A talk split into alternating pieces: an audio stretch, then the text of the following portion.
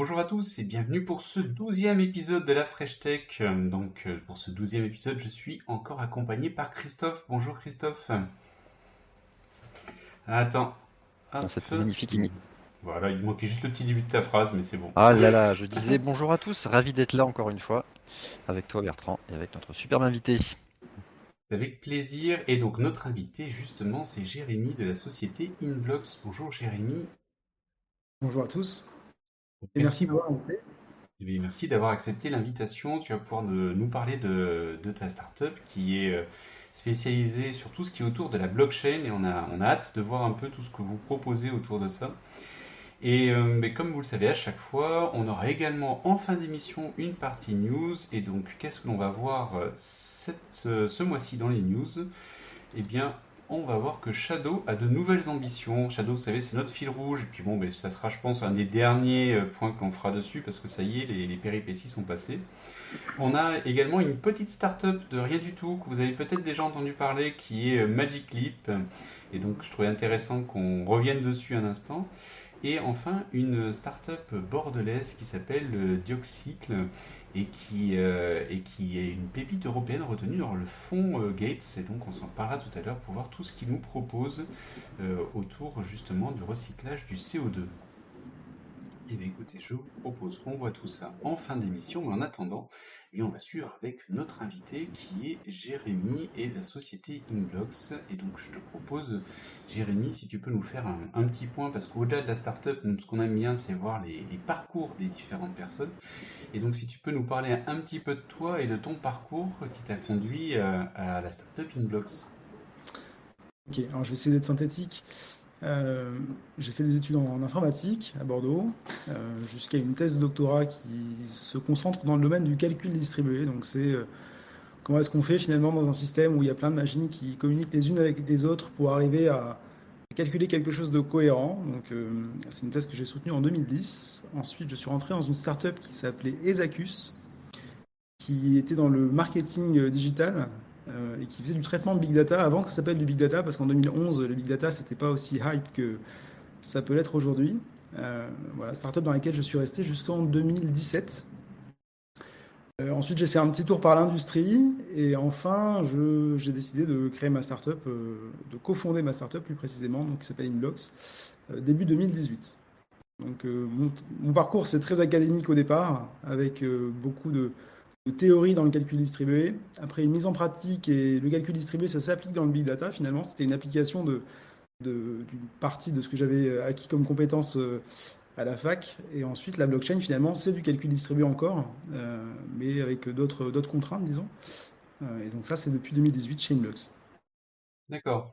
Et on, on voit comme ça le, le lien avec, euh, on va dire, le calcul, les maths et la blockchain, en fait, qui sont intimement liés, ce que je comprends aussi euh, de ce que tu nous racontes.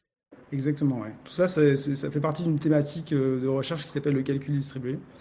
Euh, donc, qui consiste finalement à faire en sorte que des dispositifs qui communiquent les uns avec les autres arrivent à, euh, calculer quelque chose euh, ensemble finalement pour arriver dans un état qui est cohérent. Donc, pour, être un peu, si je voulais être un peu formel, je dirais que la blockchain, d'un point de vue scientifique, c'est ce qu'on appelle une machine à état répliqué.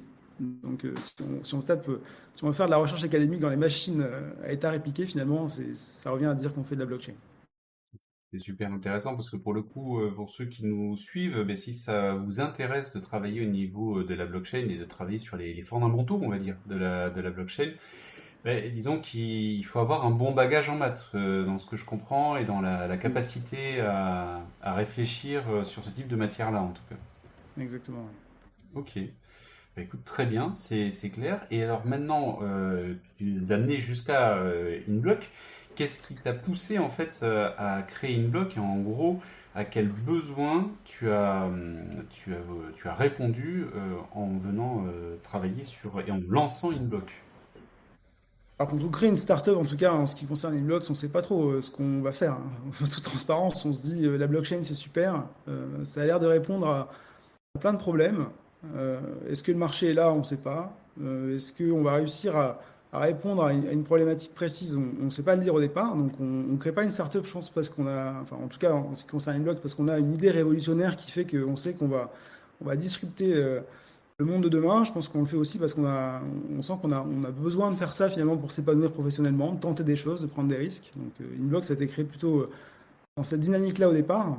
Euh, donc, finalement, on a découvert notre marché, on a, on a, on a, on a prospecté, on a, on a étudié finalement qu'est-ce que pouvait faire la blockchain pour la plupart des, gens qui avaient des, problèmes de, de, confiance dans un système. Parce que le sujet de la blockchain, finalement, c'est un sujet de confiance. C'est comment est-ce qu'on ramène de la confiance dans un système. Euh, et donc, on a essayé de, voir quels étaient les cas d'usage, finalement, les endroits où on pouvait ramener de la confiance dans les systèmes d'information pour aider à la résolution de problèmes de, nos clients.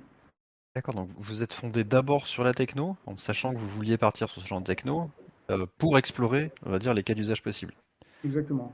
On part du, enfin, l'idée, c'est partir d'une solution, d'une disruption technologique, en se disant finalement, s'il y a une rupture technologique, il y a forcément des, cas d'usage qui vont apparaître et de la valeur qui va être créée. Et donc on est parti dans cette optique-là finalement. On a choisi la techno et on s'est dit bah, de cette techno-là, qu'est-ce qu'on peut, qu'est-ce peut amener comme disruption ou quel, quel, problème on peut résoudre finalement pour, pour les clients qu'on va prospecter, les clients qu'on va rencontrer? D'accord, mais Vas-y, vas-y.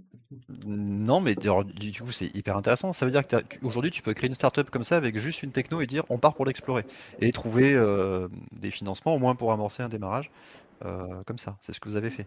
Oui, et le, premier cas d'usage euh, qu'on a eu, on, est arrivé au moment où il y avait la, mise en pratique du RGPD, donc le Règlement général pour la protection des données.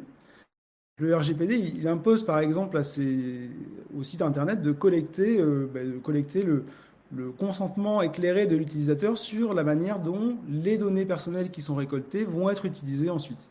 Mhm. Et donc la CNIL, elle impose finalement aux gens, aux gens qui, qui ont des sites internet de collecter ça elle demande de le collecter et elle demande finalement de démontrer la collecte de ce consentement. Donc on a commencé comme ça parce que il se trouve que le, y avait un intérêt pour cette partie-là, sur la partie RGPD. Et donc finalement, ce qu'on a fourni, c'est un outil qui permet de collecter des consentements et surtout de démontrer bonne collecte du consentement.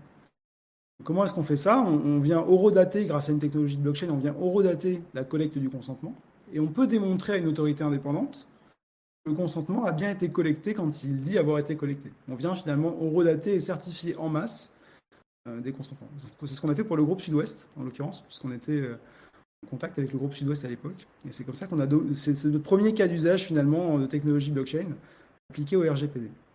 Niveau business, ah, pardon, pour, le coup, c'est vrai que moi, c'est une partie qui m'intéresse particulièrement parce que j'ai déjà connu des, audits et euh, c'est quelque chose qui est très fastidieux, très long. Euh, enfin, potentiellement très long. Euh, ça, peut être euh, trois jours au début, et puis si ça s'est mal passé, être très long. Donc, et typiquement, est-ce que pour toi, aujourd'hui, on a les, lois qui ont suffisamment évolué pour qu'on puisse avoir un ROI assez rapide en disant, ben, à partir du moment où mon audit est certifié par la blockchain, euh, on ne va pas chercher à aller plus loin et on va faire un audit allégé de manière à pouvoir donner un ROI euh, assez intéressant au niveau de la société qui investisse.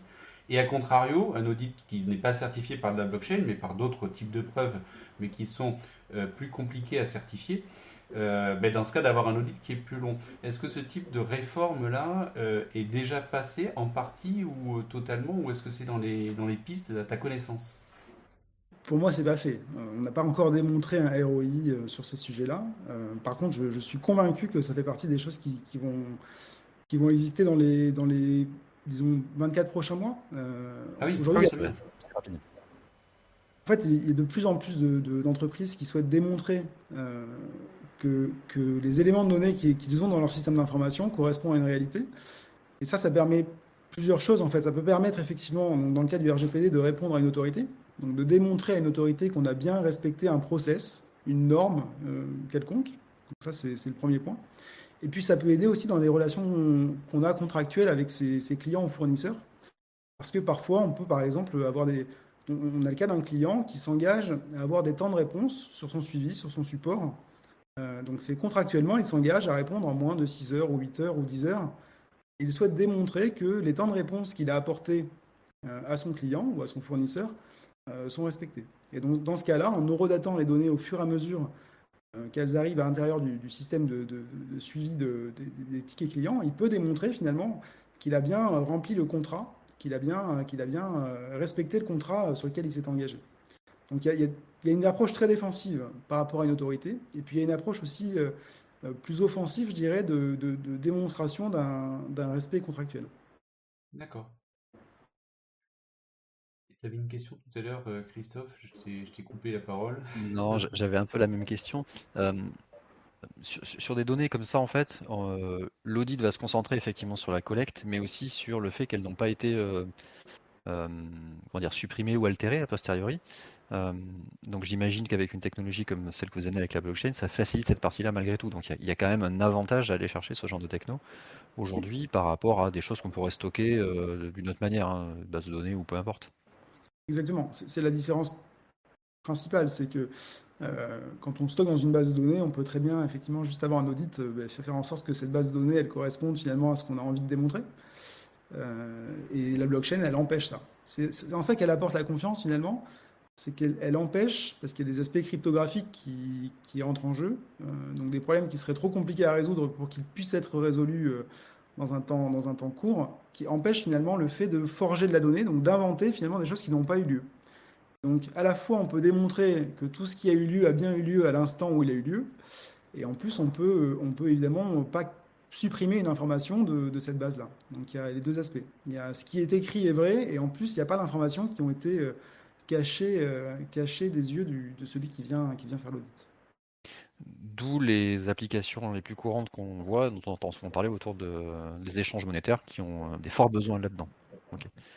Et, c'est ce qui, pour, pour faire le, la transition avec l'aspect crypto, euh, crypto-monnaie, c'est vraiment un sujet de confiance. C'est-à-dire que pourquoi est-ce que le Bitcoin il vaut aujourd'hui ce qu'il vaut? Ben, C'est parce que finalement, le sous-jacent technologique qui est la blockchain a démontré qu'il n'était pas possible de fabriquer un faux Bitcoin. Euh, un Bitcoin, il est miné par les mineurs. On pourra après rentrer éventuellement un peu dans le détail de comment ça fonctionne, mais on ne peut pas fabriquer un faux Bitcoin. Et je ne peux pas, quand j'ai un Bitcoin, en dépenser deux. La, double dépense n'existe pas. Donc, ça, donne une valeur à l'actif, une valeur à cet actif Bitcoin, qui du coup aujourd'hui est assez important. Euh, mais donc, du coup, c'est vraiment un sujet de confiance. la blockchain, c'est avant tout un sujet de confiance sur les actifs. Et c'est ce qui permet à la fois de les matérialiser, et à la fois aussi de les, de les céder et de créer des transactions autour de ça. Alors justement, pour, euh, pour pouvoir faire le point, vous avez différentes euh, offres hein, et donc euh, vous avez travaillé sur différents domaines. Moi, il y en a un que j'avais eu la, chance de découvrir et qui me paraissait extrêmement intéressant, donc je veux bien qu'on en parle un petit peu aussi, et puis après de voir sur la partie crypto. C'était sur la, certification de données et y compris sur des volumes considérables de données je, m'explique et puis comme ça je te laisse euh, comme ça expliquer le point. Mais euh, moi, un, des points que je me disais, c'était mais comment faire pour certifier euh, une donnée dans la, blockchain? Je sais, je me dis que c'est assez simple. Si on veut certifier une donnée, il suffit de la mettre la donnée dans la blockchain et c'est bon, elle est certifiée puisque de toute manière on la retrouvera et c'est infalsifiable. On ne peut pas la, modifier et ça, ça fait lien avec ce que tu viens de nous dire. Mais lorsqu'on a des gigas ou des terras de données à certifier, euh, on va pas mettre toutes ces données dans la blockchain et en plus ces données sont plutôt visibles et donc euh, à ce moment-là euh, n'importe qui pourrait les lire sauf si elles sont chiffrées avant mais dans, ce cas voilà ça, implique toute une mécanique. Et vous avez là-dessus une technique qui est hyper intéressante basée sur des hashes si je dis pas de bêtises et qui permet comme ça de certifier des, gros volumes de données si tu peux nous, en dire un, petit mot parce que moi je trouve que c'est hyper intéressant comme approche. Ok effectivement, quand on, quand on souhaite certifier une donnée, il y, a, une solution qui consiste à l'écrire quelque part, et comme on l'a écrite et qu'elle n'est pas modifiable, ben forcément elle existe bien à l'instant T. Le, principe des fonctions de hachage, c'est de calculer euh, un, nombre finalement qui est relativement petit à partir d'une donnée d'origine. Et donc cette donnée de hachage, elle fait 32 octets, 256 bits, que la donnée en entrée fasse 1 mégaoctet ou 1 téraoctet. Finalement, la fonction de hachage, elle se préoccupe pas de la taille de, la donnée en entrée, elle donne toujours un résultat qui est borné et qui fait 32 octets. Donc l'avantage de ces fonctions de hachage, c'est qu'effectivement, elles peuvent euh, permettre de démontrer l'existence d'une donnée beaucoup plus importante juste avec 32 octets. Elles ont une spécificité, c'est qu'elles ne sont pas inversibles. C'est-à-dire que lorsque j'ai un hash, je ne sais pas trouver quelle était la donnée en entrée, sauf si on me la donne, je peux le vérifier de manière assez efficace, mais si on ne me donne pas la donnée en entrée, je ne suis pas capable de faire l'opération inverse et de retrouver la donnée en entrée. Donc dévoiler un hash, ça n'est pas dévoiler de l'information, c'est dévoiler une trace, une empreinte de l'information. On appelle ça une empreinte souvent. Et donc, ça ne dévoile pas la donnée d'origine. Donc, ça, c'est l'intérêt aussi des fonctions de hachage. Donc, on peut, dans la blockchain, écrire juste un hash qui représente des téraoctets de données. Ça permet de démontrer ces téraoctets de données sans les dévoiler dans la blockchain. comment tu. Pardon, vas-y, finis. Et donc, la limite de, la chose, ce serait de dire finalement, euh, admettons que j'ai des millions de lignes euh, que je souhaite ancrer, mettre à l'intérieur de cette, cette fonction de hachage si je fais une concaténation, je fais un gros paquet de ce million de lignes et que je crée un hash à partir de ça, alors pour démontrer l'existence d'une ligne, je suis obligé de dévoiler le million de lignes que j'ai en entrée. Parce qu'il faut que je permette à la personne qui vérifie de recalculer le hash à partir de la donnée d'origine. C'est sa seule façon de vérifier que le hash correspond à quelque chose de, valide. Et donc ça, ce serait une grosse limite si on était obligé de faire ça. En réalité, il y, a des, structures de données qui sont très intéressantes qu'on appelle des arbres de Merkel. Donc, il se trouve que les blockchains, ce qui est marrant, c'est que c'est beaucoup de technologies ou beaucoup de, théories qui ont souvent plus de 20 ans, 30 ans, du chiffrement asymétrique et des fonctions de hachage, qui ont été assemblées dans un but, euh, dans un but euh, technologique et qui, du coup sont très robustes. Et donc les, arbres de Merkel, ils permettent de faire quelque chose d'assez intéressant, qui est ce millier de lignes, il permet bien de calculer un hash, et je peux avoir une preuve d'existence d'une des lignes à l'intérieur de ce hash, sans dévoiler les 999 999 autres lignes. Donc ça fonctionne de manière récursive avec des hash. si vous voulez la documentation, euh, il en existe beaucoup sur Internet. Et donc on peut avoir une preuve cryptographique d'existence d'un élément, donc d'une de, ces, de ces lignes parmi un million, euh, sans avoir besoin de dévoiler les 999 999 autres. Et donc on a toujours à la fin un seul hash qui fait 32 octets. Donc c'est très efficace et très efficient de l'écrire dans une technologie de blockchain. Et on a en plus la possibilité de la démontrer euh, unitairement, atomiquement en quelque sorte, euh, sans dévoiler tout le reste. Donc c'est très efficient parce que les fonctions de hachage sont très, très efficaces d'un point, de vue, d'un point de vue calcul. Donc calculer un hash sur un teraoctet de données, ça coûte pas très cher en temps, ça va assez vite.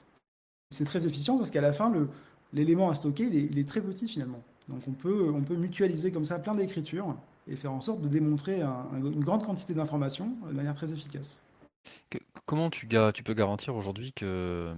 Parce qu'en fait, il y a quelque part une perte d'information. C'est-à-dire que ce hash, il est calculé à partir d'un volume, mais comment tu peux garantir aujourd'hui qu'il n'y a pas des collisions de hash C'est-à-dire que tu as plusieurs euh, données qui vont atterrir sur un même hash derrière? Mais des collisions, il en existe. Euh, en fait, ce qui se passe, c'est que les, fonctions de hachage, elles sont réputées solides et résistantes aux collisions. Donc, comment ça se passe concrètement? Ben, Concrètement, il y a des fonctions de hachage qui ont, qui ont 35 ans et on a réussi à provoquer des collisions sur ces fonctions de hachage et elles sont dépréciées. Donc on dit cette fonction de hachage-là, elle est dépréciée, c'est-à-dire qu'elle n'est plus suffisamment sûre pour garantir qu'il n'y a pas de collision. Euh, donc dans ce cas-là, on, la déprécie. il se trouve que les, fonctions de hachage qu'on utilise, euh, on n'arrive pas, pas à les collisionner. C'est-à-dire qu'on n'arrive pas à avoir deux éléments de données en entrée qui sont différents et qui donnent le même hash. Euh, Google essaie et l'a fait sur, sur une fonction de hachage qui est un peu ancienne. Ils ont réussi. Ils ont passé plus, ils ont, ils ont mis des, milliers de machines qui ont travaillé pendant, pendant je crois, un mois. Euh, et donc, ils ont, dépensé une, quantité d'énergie énorme et ils ont réussi à collisionner sur, un, algo de hachage euh, qui est le MD5. Et donc, du mhm. coup, ils ont, euh, on considère que celui-ci n'est plus sûr. Donc, on arrête de faire, de faire cet algo-là et donc on utilise d'autres algos de hachage qui évitent les collisions.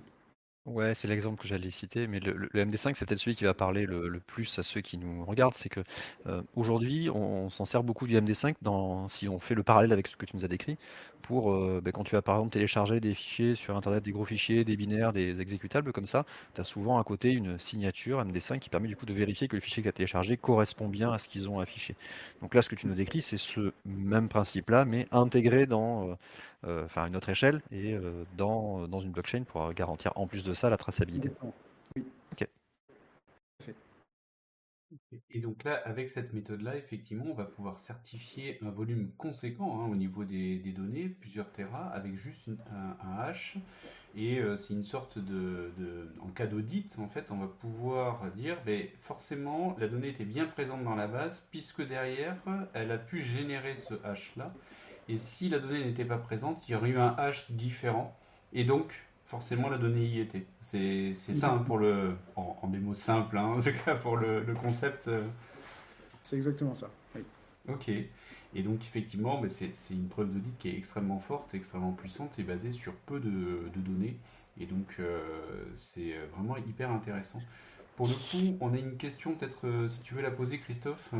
Oui, bah c'était la question qui allait découler derrière, c'est que on parle beaucoup de blockchain, mais du coup, sur quelle blockchain vous vous basez? Est-ce que c'est une blockchain du coup que vous avez en propre, en privé, ou c'est une blockchain publique?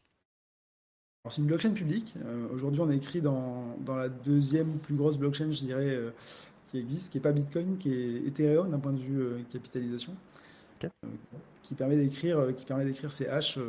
alors aujourd'hui, Ethereum n'est pas n'est pas une technologie très verte parce que c'est du proof of work d'un point de vue consensus, donc ça veut dire que il y a un problème mathématique compliqué à résoudre qui est relativement naïf. Et donc, il y a beaucoup de machines qui travaillent en parallèle pour résoudre ce problème-là et avoir le droit d'écrire le bloc suivant. Donc, Ethereum en lui-même n'est pas une technologie très éco-responsable, on va dire.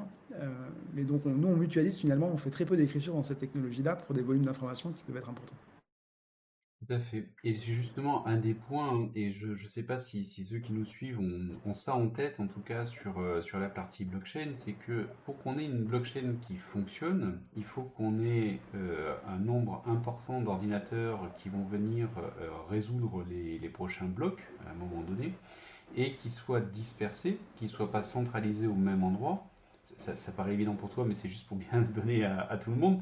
Pourquoi? Parce que si euh, s'il y a un seul ordinateur ou même un ensemble d'ordinateurs qui sont gérés par la même société et qui vont calculer les prochains blocs, ben dans ce cas, il est simple de pouvoir introduire un bloc avec une donnée falsifiée puisque tout est centralisé au même endroit. Et, et toute la robustesse du système porte sur la décentralisation qui fait que euh, quelqu'un qui voudrait euh, insérer un bloc devrait euh, intervenir et avoir une force de calcul supérieure à la moitié, on va dire, de la capacité de calcul de tous les autres. Pour essayer de faire simple en quelques mots. Hein. Et, et, donc, plus le, la, la, blockchain va être distribuée et farmée par différents ordinateurs dans le monde, et plus elle est infalsifiable. Et donc, à contrario, si on crée une blockchain privée, euh, que InBlock, euh, par exemple, euh, va, créer, gérer sur ses propres ordinateurs, mais la, confiance dont tu parlais tout à l'heure, elle va être extrêmement faible. Exactement. La question, c'est qui est le tiers de confiance finalement? C'est une question de tiers de confiance. On, peut organiser la donnée de la manière dont on le souhaite. À la fin, il y a un tiers de confiance qui peut être un tiers de confiance euh, d'une autorité, ça peut être la CNIL, parce qu'on a envoyé quelque chose à la CNIL et donc c'est une autorité. Euh, on peut avoir une technologie distribuée qui est Ethereum, qui est le tiers de confiance finalement, euh, sur lequel repose la date, la date, le coup de tampon horodaté qu'on met sur un, sur un hash. Finalement, le tiers de confiance de ça, c'est Ethereum dans notre cas. C'est une technologie distribuée. Alors, j'ai plusieurs questions d'ailleurs. Alors, je rebondis déjà sur ce que tu nous as dit. Donc, tu parles effectivement d'Ethereum et la technologie qui n'est pas super green aujourd'hui liée au proof of work, donc le fait qu'il y ait beaucoup de machines qui calculent puissamment en parallèle pour obtenir le droit d'écrire. Ethereum, ils ont pas mal parlé sur le fait qu'ils allaient migrer effectivement tout ou partie, on va dire, de leur blockchain sur du proof of stake. Est-ce que tu peux nous expliquer un petit peu ce qui va changer et pour vous éventuellement l'impact que ça va avoir? Alors le proof of work, pour, expliquer ce qu'est le proof of work, le principe du proof of work, c'est de dire euh, j'ai besoin de calculer, euh, j'ai besoin de trouver un nombre aléatoire assez grand à mettre à l'intérieur d'un bloc. Donc un bloc, c'est quoi? C'est une liste de transactions tel que ce nombre-là que je peux choisir et sur lequel je peux mettre la valeur que je veux, fait que l'ensemble, une fois passé dans une fonction de hachage, euh, est dans un certain intervalle. Donc inférieur, par exemple, on pourrait dire si, si on représente ça sous forme hexadécimale, avec des 0, des 1, des A, etc., jusqu'à jusqu'à F, on peut dire que le résultat de la fonction de hachage doit commencer par exemple par 12 zéros. Or, on ne sait pas inverser la fonction de hachage. Donc, à part tenter un nombre de manière aléatoire pour voir le résultat, et puis en tenter un suivant, et puis etc.. Et donc, finalement, de manière très naïve, bah, faire de l'aléa total, calculer le, résultat de la fonction de hachage, on ne peut pas savoir si euh, le bloc qu'on est en train d'essayer de constituer est valable. Donc tu bourrines, tu calcules plein de fois, et c'est pour ça que tu peux espérer que ça tombe en dessous. C'est pour ça qu'on parle beaucoup sur les, les côtés mineurs, hein, et notamment les cartes graphiques, on en parle beaucoup aussi, de hash rate, donc qui est le taux de la vitesse en fait à laquelle tu vas pouvoir générer ces fameux hash dont, tu vas nous parler là. Exactement. Et donc les mineurs ils calculent le hash rate. Avec le hash rate, ils ont une probabilité de trouver un bloc. Ils regardent la consommation énergétique associée à ça, et puis bah, ils gagnent de l'argent si euh, si à la fin ils arrivent à avoir de l'électricité suffisamment peu chère, sachant qu'il n'y a pas que ça, il y a aussi la climatisation, enfin il y a tout, il y a plein d'aspects, oui, plein d'aspects économiques autour de ça. C'est pas ce que fait Inbox, mais, mais je connais un peu. Non, non, non, c'était juste pour faire le parallèle. Ne rentrons pas dans le côté des mineurs. Euh, Et le, proof of stake, du coup, par rapport à ce que tu vas nous expliquer, qu'est-ce que ça va changer? Alors, ce que ça change, le proof of stake, c'est que c'est une preuve d'enjeu en français.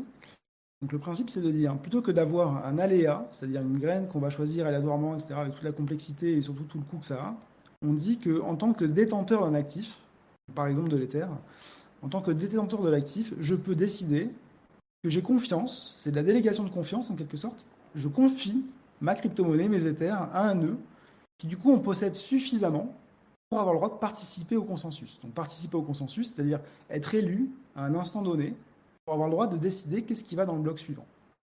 Pourquoi est-ce qu'on fait du proof of work? Le proof of work, le but c'est de faire en sorte que le système soit tellement compliqué et que les blocs soient tellement compliqués à être calculés qu'il n'en existe pas plus d'un toutes les 30 secondes par exemple, de telle sorte à ce que le système converge. Si je crée des, centaines de blocs par seconde, ça ressemble plus à rien, le système ne converge pas, donc on n'a plus une machine à état répliquée où l'état il est répliqué parmi toutes les machines, on a euh, un ensemble de chaînes qui n'ont rien à voir les unes avec les autres. Donc le principe finalement du proof of work, c'est de ralentir volontairement la création d'un bloc de manière à avoir une convergence du système.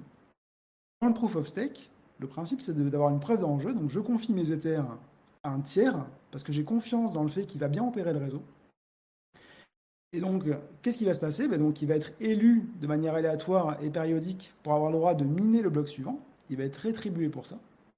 Et s'il triche, parce que la question c'est toujours une question de confiance, donc qu'est-ce qui se passe pour tricher? Dans le proof of work, c'est simple. Si je triche, ça veut dire que j'envoie un mauvais bloc. Le bloc, il est éliminé par le réseau parce qu'il est incohérent, et j'ai juste perdu mon temps à envoyer un bloc qui ne servait à rien.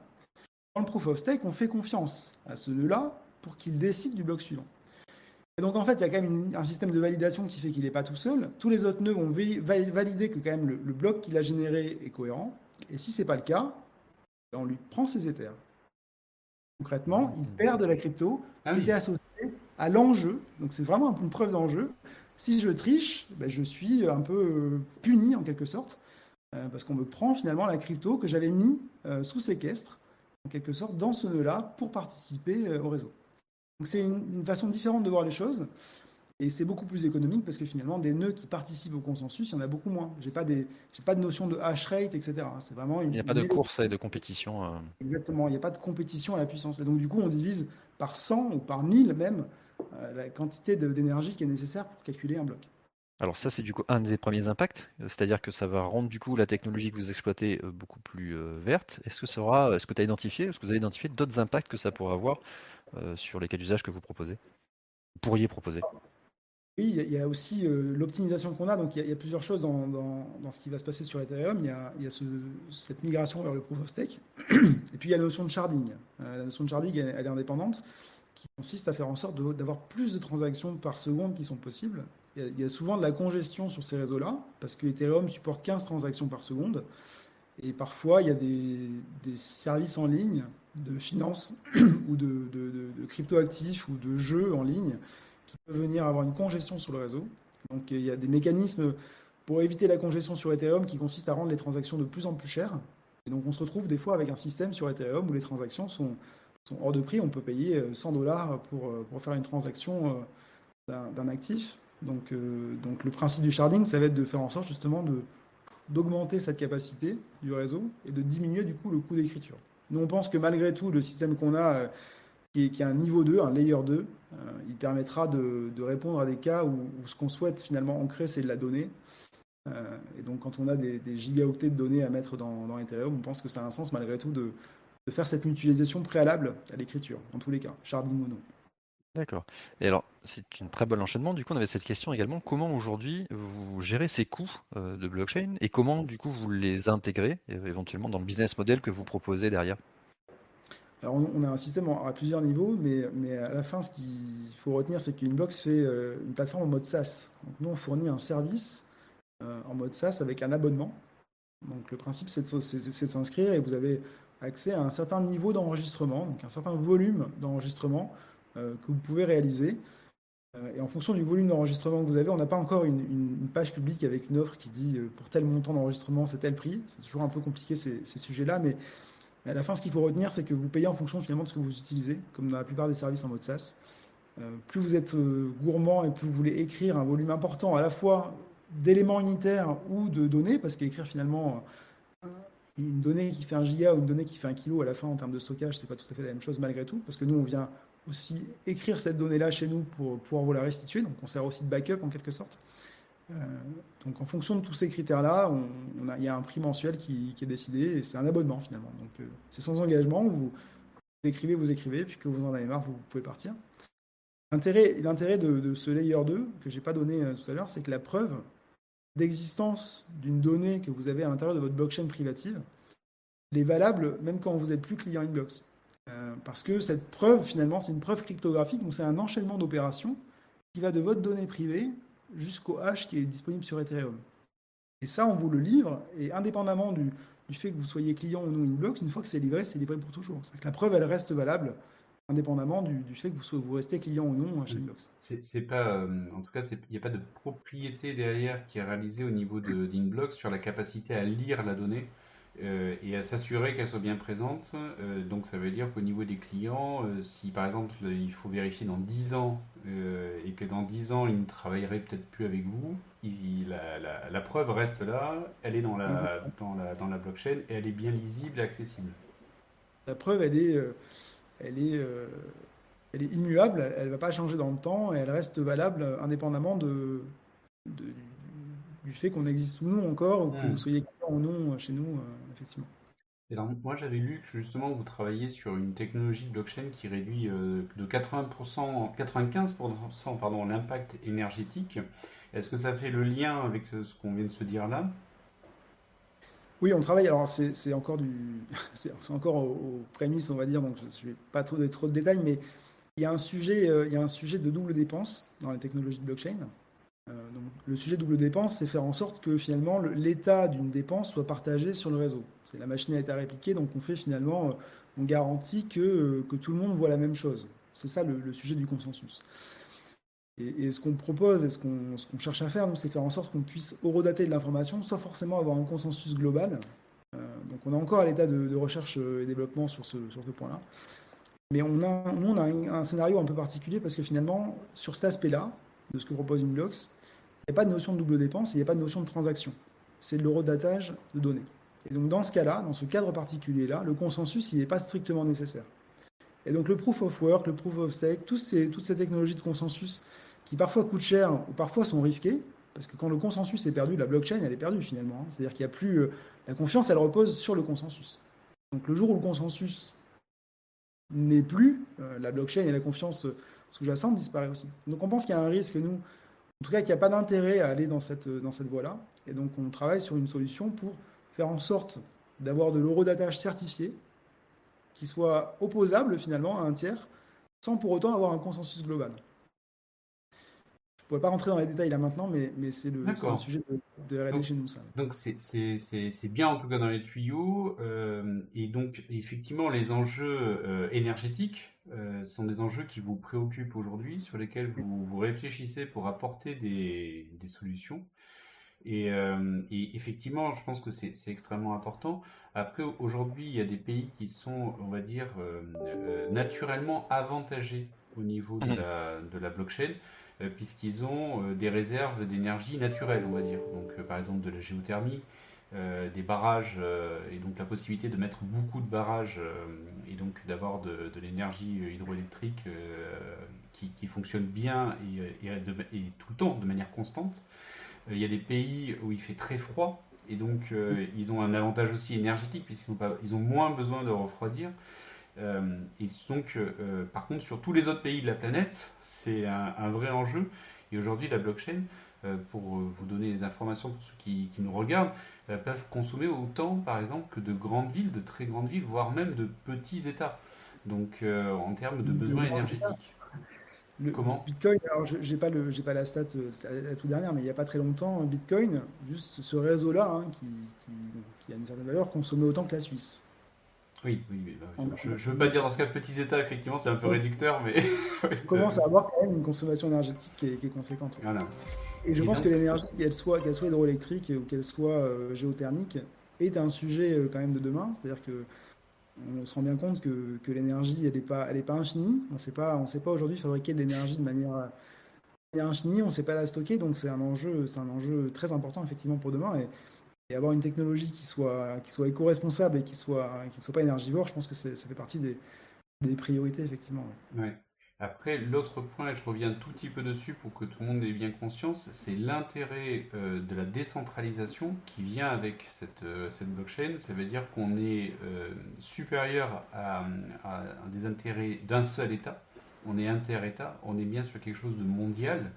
Et donc, ça veut dire que ce que l'on vient inscrire dedans, ça marche pour la France, mais ça marche bien sûr pour tous les autres pays du monde. Et donc, les technologies que vous êtes en train de, d'identifier, de travailler, euh, il n'y a aucune spécificité française euh, et, elles sont déployables dans le monde entier. Il n'y a pas de frontières, hein. il n'y a, pas de frontières effectivement aux, cryptoactifs en général ou aux blockchains. Effectivement, c'est des technologies globales euh, qui ne sont, pas, sont pas la propriété d'un État. Et c'est aussi, c'est aussi ce qui a fait leur, naissance. Bitcoin est né, de la crise financière en 2009 et, et c'est parce qu'il y avait une crise financière et une remise en question des, les institutions bancaires que le Bitcoin est né comme étant un, actif qui était, euh, qui était indépendant finalement de tout État. C'est vraiment une logique libertaire au départ, la création du Bitcoin. Après, euh, ce qu'on en mm. fait, euh, c'est autre chose, la partie blockchain, disons. Et sur la partie cryptoactif, oui, c'est bien ça. Avez une question, Christophe non, je vous proposais d'avancer un petit peu sur, euh, sur notre, euh, notre agenda. Euh, passer aux questions suivantes, du coup, un peu plus sur. Alors, éloignons un petit peu de la techno et allons voir un petit peu votre cycle de vie. Aujourd'hui, du coup, tu nous as parlé de la techno que vous avez déployée, donc vous avez déjà des choses en route, vous avez maturé un petit peu tout ça, vous avez des clients également. Vous en êtes où à peu près dans le cycle de vie et de développement de votre startup? De la startup. Alors, ça a été créé en 2018, Inblocks, on a créé ça en 2018. pour l'instant, on n'a pas fait de levée de fonds. On s'est autofinancé à 100% depuis, depuis le démarrage. On est quatre fondateurs. j'ai été très incorrect, j'ai même pas parlé d'eux alors que je ne suis qu'un un des maillons euh, de, cette société. Donc euh, le PDG c'est Christophe Cambord qui était aussi le, le PDG de Desacus euh, à l'époque où j'ai terminé mes études et qui avant avait une entreprise qui s'appelait Stick qui avait été revendue à, F-Secure. un des autres fondateurs c'est Laurent Bourgito qui est mhm. l'ancien directeur de l'incubateur Bordeaux. Mhm. Euh, dans, dans, les locaux du groupe Sud-Ouest. Euh, et Mathieu Ordebach, qui était mon premier stagiaire pour la, pour la petite anecdote chez Zacus euh, en 2012. Donc on a, on a créé ça tous les quatre. Donc on n'a pour l'instant pas fait de levée de fonds. on est en train de, finaliser la, première, qui sera sûrement réalisée tout début d'année prochaine. C'est pas dire un montant encore parce qu'on a, on a un engagement. on a un engagement, ce sera de plusieurs centaines de milliers d'euros, mais je ne communique pas de montant encore. Donc on a, on a recruté aussi, on est maintenant on est maintenant 6, on sera 8 le 3 janvier et probablement 12 euh, l'été prochain. Donc on, a en grosse croissance euh, après finalement euh, presque 4 ans presque 4 ans avec un, petit effectif. et donc on a une grosse croissance. c'est 4 ans en mode sous-marin souvent et là, et là l'explosion. Donc du coup c'est une série A, vous partez sur une série A d'entrée. Ce sera des business angels, non, ce sera des business angels avec un, mécanisme de, de, BSA. Après, je ne vais pas rentrer trop dans les, dans les détails. Euh, non, non, non, c'était juste, euh, juste vraiment le cycle de vie, effectivement. Donc, euh, lever. on n'est pas, sur un modèle série A encore. Non, non, c'est pas. D'accord, ok. Et, et c'est pas des VC non plus, c'est pas des. C'est pas des ventures capitalistes capitaux, c'est vraiment des BSA. C'est pardon, c'est vraiment des business angels. Ok. Qui sont dans le réseau finalement dans le réseau des, fondateurs. On n'est pas les. Bien sûr. pas les frapper très loin. Ça marche bien en général là-dessus. Et du coup, tu avais parlé d'un incubateur. Est-ce qu'aujourd'hui, vous êtes euh, partie euh, membre d'un incubateur? Oui, d'un incubateur parisien qui s'appelle The Garage, qui est un incubateur spécialisé dans le domaine de la blockchain. D'accord. Euh, qui a été créé il n'y a pas très très longtemps. On fait partie des, des premières startups incubées, incubées à The Garage.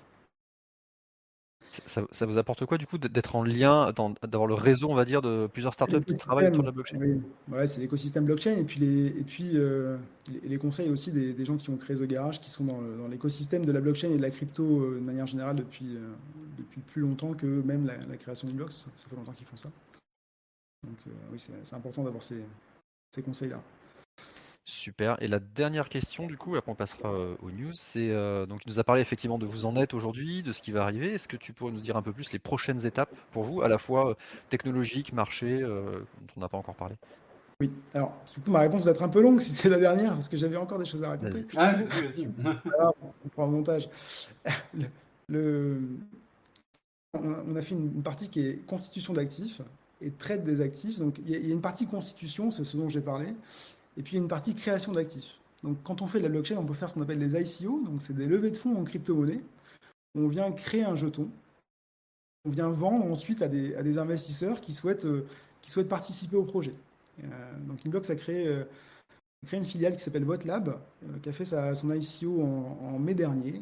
donc ça, a très bien fonctionné. On a levé 3,5 millions de dollars en vendant un, actif qui est la promesse d'un service de vote en ligne pour faire du, finalement le, sujet de la confiance peut rejoindre le sujet du, vote en ligne. Est-ce qu'on a confiance finalement? Est-ce qu'on aurait confiance dans un système dématérialisé de, vote?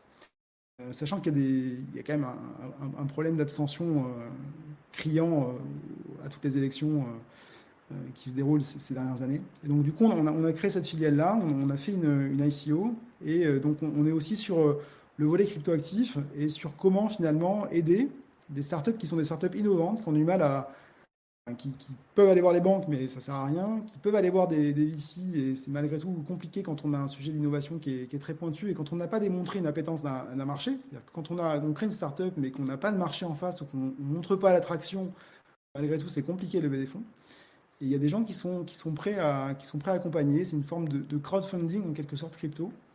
Donc c'est ce qu'on a fait sur, ce qu'on lab. Donc euh, vous pouvez aller regarder. C'est assez intéressant. Et donc il y a tout un sujet après de DeFi. Donc, la DeFi, c'est la, finance décentralisée. C'est comment est-ce qu'on fait à partir de cet actif-là, cet actif digital, pour bah, lui donner une valeur, permettre le trade, permettre l'échange et, euh, la, promesse du revenu futur aussi qui est associé à l'actif. C'est des, sujets super intéressants, notamment, là je reviens deux petites secondes sur le vote euh, et la certification des votes en ligne. Hein. C'est forcément, il y a une présidentielle qui arrive dans, dans quelques mois, c'est un sujet qui était ressorti. On l'entend régulièrement aussi euh, dans d'autres pays comme les États-Unis, hein, euh, où c'est un sujet aussi sur euh, les votes à distance et la certification de ces votes-là. Et donc forcément, naturellement, effectivement, on se dit que la blockchain pourrait avoir un rôle à jouer dedans. Et, donc ça doit être extrêmement intéressant de travailler sur ce type de sujet-là pour apporter justement toute la confiance de la blockchain pour certifier ces votes-là. Oui, c'est bien l'idée. C'est bien l'idée. Après, il y a, il y, a, plein de freins, il y a, il y a, plein, il y a plein de sujets, euh, il y a plein de sujets à résoudre qui sont pas forcément toujours technologiques, qui sont des sujets d'usage. Euh, mais c'est aussi très intéressant de voir euh, finalement l'évolution des usages qui peuvent être, mm. être provoqués par, par une rupture technologique. Donc c'est très stimulant, disons.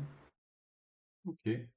Bon, bah, écoute, c'est super. Donc ça veut dire qu'on aura d'autres occasions de te faire revenir dans l'émission avec justement le, le, déploiement de nouvelles solutions. Pas de problème. Écoute, ce sera avec plaisir. Est-ce que tu avais d'autres questions, Christophe? Non, c'est bon pour moi. Non, le chat aussi, je pense qu'on a suivi au fur et à mesure. Donc, euh, bah, écoute, merci beaucoup, Jérémy. Euh, c'était euh, hyper intéressant là, de, voir tout ce, que, tout ce sur quoi vous êtes et puis de voir que là, ça y est, vous êtes en, en, pleine, en plein lancement cette fois-ci avec des, des, financements pour, pour grossir. Donc, c'est top. Ce que je vous propose, c'est qu'on voit quelques news, donc celles que dont je vous parlais au niveau du sommaire, et puis on commence de suite avec Shadow. Donc Shadow, pour ceux qui, nous suivent depuis un, petit moment sur la Fresh Tech, c'est euh, forcément c'est une, startup qu'on avait beaucoup suivi, qui a eu beaucoup de déboires et qui a fini par être racheté par euh, directement Octave Klaba, qui euh, est celui qui gère aujourd'hui et qui, détient OVH. Et donc, euh, fin de l'histoire pour, euh, pour Shadow, mais fin heureuse, euh, puisque ça a été racheté, la société ne coule pas, et, donc repart de plus belle. Et justement, ben, Octave Klaba a, un petit peu précisé ça en expliquant que le modèle va, va, perdurer, mais que maintenant ben, tout est recentralisé et avec des synergies avec OVH que le modèle à 13 euros par mois, mais il n'est pas possible et le seuil de rentabilité est, trop, élevé pour pouvoir euh, exister. Donc le modèle va passer maintenant à un tarif euh, euh, qui va être plus important, à hauteur de 30 euros par mois, pour que ça puisse devenir rentable et qu'ils aient maintenant la possibilité de pouvoir proposer des, structures et des infrastructures qui soient financées. Surtout avec la hausse des composants informatiques qui a précipité la chute d'OVH. Dans les autres points, en fait, et ils ont tout à fait raison, et on en parlait justement dans d'autres domaines, mais ils doivent recréer la confiance et la crédibilité. Euh, et effectivement, c'est un des points avec les commandes et les précommandes Shadow qui n'arrivent jamais. Donc là, petit à petit, ils sont en train de, en, mettant une offre unique, de pouvoir livrer les machines. Ils lâchent des nouvelles machines régulièrement euh, avec leur offre de démarrage, qui est l'offre unique pour l'instant. Et euh, ils sont maintenant partis sur une politique qui est de dire on ne fera des annonces que ce ce sur quoi on est certain de pouvoir aller et euh, ce qui est effectivement un bon principe et qui euh, avait un petit peu créé de la déception euh, auprès des pourtant des, partisans de Shadow puisqu'ils annonçaient ben, des configurations qui n'arrivaient pas à arriver ou sur, trop peu de personnes par rapport à la demande. Donc voilà, fin pour des déboires en tout cas pour Shadow, nouveau lancement avec des nouveaux moyens et puis on va voir aussi au niveau du business model l'évolution. On parlait notamment de location de ces machines-là euh, qui sont surtout utilisées euh, en soirée et euh, entre midi et deux. Et donc le reste de la journée, comment les rentabiliser. Donc ce sont tous les, tous les sujets sur lesquels aujourd'hui Octave Tabac et dans, une autre mesure OVH sur la partie hébergement vais travailler pour arriver à trouver les rentabilités qui vont avec je vous propose qu'on passe à Magic Leap. Notre news suivante, Magic Leap, est-ce que vous connaissez Petite Startup? Non, je plaisante, un hein, gros startup qui avait levé déjà euh, des millions d'euros pour créer sa première version des lunettes. Et ils avaient été un peu tristement connus puisqu'il y avait eu un écart entre fort, vraiment entre le prototype qui avait été euh, présenté ah oui, effectivement. Et, euh, et, donc entre le prototype qui avait été présenté et euh, le résultat euh, in fine, et donc ben, ça y est, Magic Leap a sorti une V2. Et, et ça n'a pas refroidi les investisseurs qui avaient prévu 500, qui ont, viennent de lever 500 millions de dollars dessus. Et ce qu'ils proposent en fait, c'est de la réalité augmentée et c'est un concurrent direct à l'offre de Microsoft donc euh, les HoloLens, mais sur un format beaucoup plus compact. Donc il y a vraiment une, euh, vraiment une très belle technologie derrière. Et si la V2 arrive à la hauteur de ce que de ce qu'ils attendent, là il y a un véritable marché qui va s'ouvrir. Aujourd'hui principalement professionnel, et demain avec la miniaturisation, potentiellement particulier. Donc euh, à suivre. Et c'est vrai que même s'ils ils n'ont pas forcément été au rendez-vous de ce qu'ils avaient présenté sur la V1, eh bien, euh, souhaitons qu'avec euh, cette nouvelle levée de fonds, ils y soient cette fois-ci sur la V2 et qu'ils puissent un peu nous émerveiller sur la réalité augmentée. Ils ont fait du boulot sur le design aussi. Ouais, tout à fait. Allez, dernière news, c'était euh, Dioxycle. Et donc, on trouvait hyper intéressant de se dire que bah, c'est la seule pépite européenne qui a été retenue dans le programme euh, de fonds en fait de, Bill Gates euh, qui est là et qui intervient pour agir pour le climat et l'environnement. Et donc, euh, qu'est-ce que propose cette startup-là? Ben, Il faut savoir qu'elle a été créée fin 2020, donc c'est très récent. Et elle a été créée d'ailleurs sur Bordeaux, donc ben, c'est là où justement nous sommes nous pour l'enregistrement de l'émission. Et euh, que propose cette, technologie-là? Eh De recycler tout simplement le dioxyde de carbone et de le transformer en produit chimique et carburant via une technologie d'électrolyse, un petit peu, euh, on va dire, une photosynthèse euh, artificielle. Donc extrêmement intéressant. Forcément, on voit de suite l'intérêt qui est de transformer du CO2 et de recycler du CO2 pour le, faire en sorte qu'il puisse devenir des produits chimiques et des carburants réutilisables. Et donc, euh, ben, c'est extrêmement prometteur. Il faut savoir qu'aujourd'hui, ils sont dans les locaux du CNRS, euh, donc euh, au niveau de Pessac, c'est dans la banlieue de Bordeaux. donc, c'est extrêmement intéressant. Et donc, la start-up envisage de créer 25 emplois en 3 ans et de continuer sur la partie R&D. Donc, on verra dans, quelques années s'ils arrivent à sortir un produit industrialisé au-delà du laboratoire mais ce serait extrêmement prometteur pour euh, l'avenir et pour la santé de la planète. On a fini de faire le tour sur, euh, sur ces news. encore merci Jérémy pour euh, d'être joint à nous, d'avoir proposé comme ça de, de, nous faire découvrir ta startup, toutes les possibilités que, que tu proposes. Et puis écoute, à suivre maintenant avec les levées de fonds et le, le, fait de pouvoir concrétiser toutes les pistes de solutions que vous avez. et avec votre croissance, donc on sera ravi de t'accueillir dans, dans quelques temps pour que tu puisses nous donner euh, comme ça la suite de ce qui s'est passé. Merci. merci, à toi.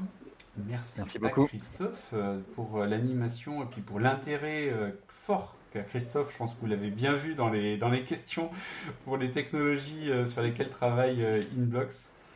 Si on avait toute l'après-midi, on aurait pu y passer du temps. Je pense qu'on aurait pu rentrer dans des détails techniques avec grand plaisir, mais c'était pas l'objet d'aujourd'hui. C'est ça, exactement. Et puis nous, ben, je vous dis à dans un mois pour le numéro 13 de la Fresh Tech. Et d'ici là, eh bien, écoutez, euh, je vous laisse nous consulter en replay sur YouTube. Et donc, n'hésitez pas à vous abonner et à laisser euh, la chaîne YouTube et à laisser des commentaires si vous le souhaitez. On les relaiera effectivement auprès de Jérémy pour qu'il puisse vous répondre. Merci et à la prochaine pour la prochaine Fresh Tech. Merci.